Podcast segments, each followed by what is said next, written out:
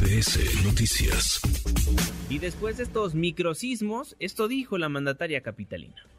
Cuando el epicentro es aquí, pues se siente en el mismo momento. No hay manera científicamente de saber que va a ocurrir un microsismo. Por eso no se alerta o no se prende la alerta sísmica. El día de mañana yo tengo una reunión con estos, con este grupo de científicos de la red de microsismos, pues para que ver si nos pueden dar una explicación mayor y que puedan emitirla también a la ciudadanía. Pues mañana les estaré informando la jefa de gobierno, pero hoy vamos a estar preguntándole a los expertos nosotros. Maestra Delia Bello, investigadora del Instituto de Geofísica de la UNAM. Un placer saludarla, maestra. ¿Cómo está? Hola, ¿qué tal? Muy buenas tardes. Pues aquí con, con mucho trabajo, pero, pero bien. Me imagino. ¿Hay forma de saber si va a suceder un microsismo? No, no, eh, ocurre lo mismo que con los otros sismos eh, de mayor magnitud. No es posible saber exactamente cuándo ocurrirá el siguiente sismo ni de qué magnitud será. Ahora, ¿por qué sonaron las alarmas en sismos anteriores y en esta ocasión no? Eso tiene que ver con las distancias. Eh, cuando ocurre un sismo, la velocidad de las ondas, de las primeras que, que llegan, tienen una velocidad aproximada de entre 6 y 8 kilómetros sobre segundo, es decir, en un segundo pueden recorrer hasta 6 kilómetros. Entonces, ¿qué pasa con los sismos de la costa de Guerrero, por ejemplo, que es una de las zonas cercanas y a la vez alejadas? Hay una distancia aproximada de 400 kilómetros. O sea que eh, el tiempo que tardan en llegar estas ondas es aproximadamente de entre 50 y 60 segundos. Entonces da tiempo a que suenen las alertas, la alerta, perdón, y que nos dé tiempo, nos da aproximadamente un minuto para poder emprender alguna acción, ya sea para evacuar o para replegarnos en una zona segura. Ahora, por ejemplo, no sé si recuerda, el sismo del 7 de septiembre del 2017, que se ocurrió en el Golfo de Tehuantepec, a una distancia de 700 kilómetros.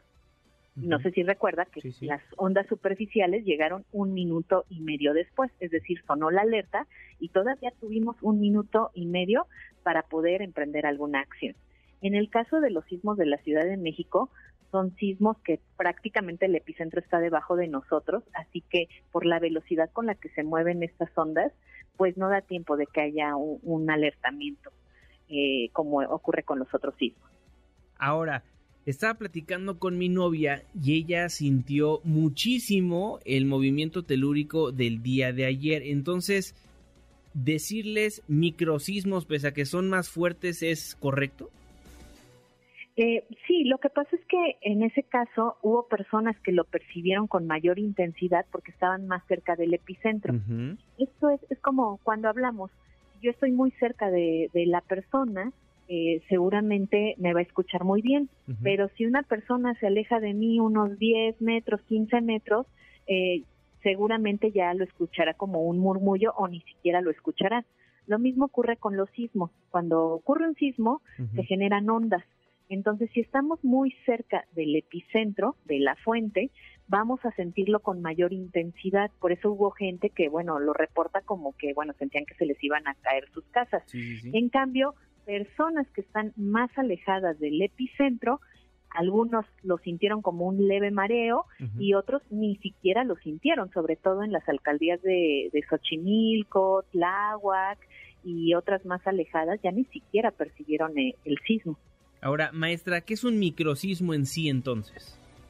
Bueno, se les está considerando como microsismos aquellos que son de magnitud baja, es decir, aquellos menores a, a una magnitud de 4. Correcto pero en realidad es un término más que nada coloquial, porque digo, también existe el término de telesismos, que ese es para definir aquellos sismos de magnitud superior a 6, cuyas ondas viajan en el interior de la Tierra y además en la superficie y son capaces de ser registrados en estaciones sísmicas de todo el mundo.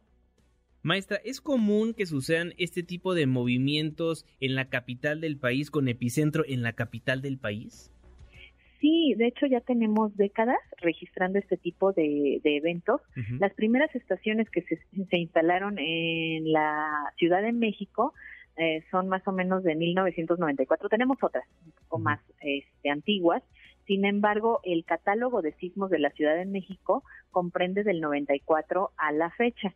eh, ¿Qué pasa? Geológicamente sí se tienen estudios antiguos de fallas que existen dentro de la Ciudad de México y que son las que han dado origen a esta sismicidad. En el caso particular de la sismicidad de, de estos dos días, eh, se debe a un sistema de fallas conocido como falla de la Sierra Las Cruces, que ya ha sido muy muy estudiado en el pasado y que bueno puede ser el que el que ha dado origen a esta sismicidad. Ahora, ¿en la Ciudad de México puede durar muchísimo más de lo que se percibió anoche? Eh, los sismos, bueno, nosotros no reportamos la duración de un sismo porque, como te comentaba al principio, esta duración es eh, bueno, depende de cada persona, ¿no? Hay quienes pueden sentir que dura mucho y otras personas que pueden sentir que dura muy poco. Tiene que ver también con algo conocido como efecto de sitio, que tiene que ver con el tipo de suelo de, de la localidad. Entonces, por ejemplo, en la zona de la Roma, que son un suelo lacustre, un suelo muy este, suave, eh, pueden sentir que dura más el sismo, a diferencia de los que nos encontramos en la zona de terreno duro hacia el sur de la ciudad donde las ondas se atenúan y entonces, bueno, la percepción puede ser muy, muy corta.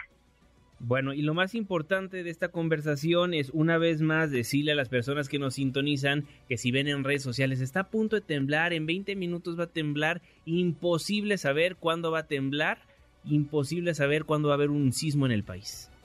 Exacto, la Tierra es tan grande, tan heterogénea, es decir, eh, no tiene un comportamiento eh, pues tan constante como nosotros quisiéramos para poder hacer algún modelo estadístico hasta el momento que nos puede indicar cuándo será el siguiente sismo.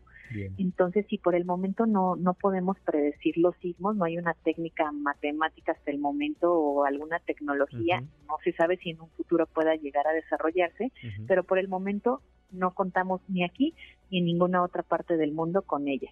Bien. Maestra, muchísimas gracias por estos minutos. Fuerte abrazo. No, muchísimas gracias a ustedes. Hasta luego. muchísimas gracias. Redes sociales para que siga en contacto: Twitter, Facebook y TikTok. M. López San Martín.